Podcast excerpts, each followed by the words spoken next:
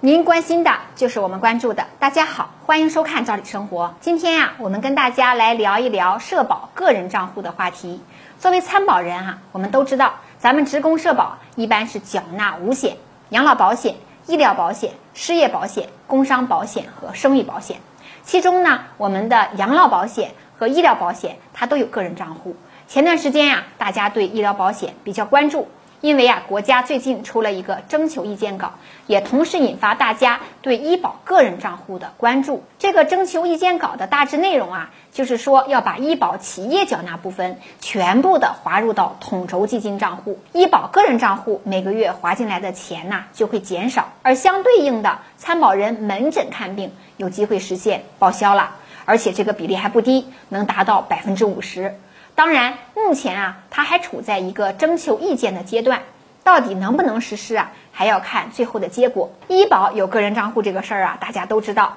因为呢，我们经常用这个医保卡来看病啊、买药。但是我们的养老保险啊，其实它也有一个个人账户。养老保险个人账户啊，其实也一样，在参保人退休前每年缴纳的养老保险费，都会按照固定的比例呀，划到个人账户。等到退休的时候呢，也会连本带息的计算个人账户养老金。是的，你没有听错，在养老金个人账户的钱呀，它不仅有本儿，还有利息。简单点说呀，我们养老金个人账户的钱不仅保值，其实它还在增值，而且呀，这个利息还是比较高的。数据显示呢，近三四年来啊，我们养老保险个人账户的记账利率啊，已经超过了百分之七，最高还能达到百分之八点三一，是不是很惊喜呢？大家算算吧，如果你养老金个人账户有五万元，那么每年的利息呢就会超过百分之三十五，而且更让人惊喜的是，这个计息方式啊，它还是咱们老百姓所熟知的利滚利形式，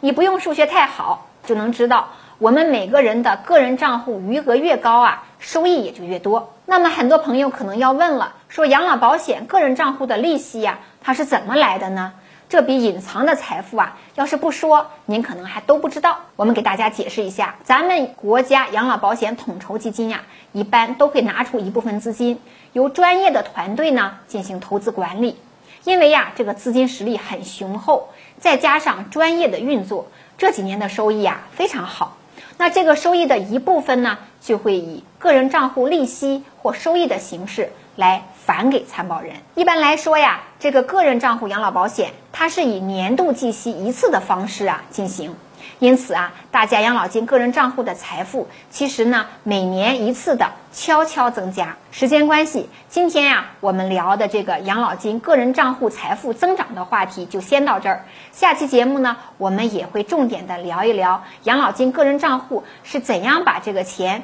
寄发给个人，以及呀这个个人账户如果钱发完了会怎么办？答案呢也同样让人惊喜。时间关系，今天的话题到这儿，明天见。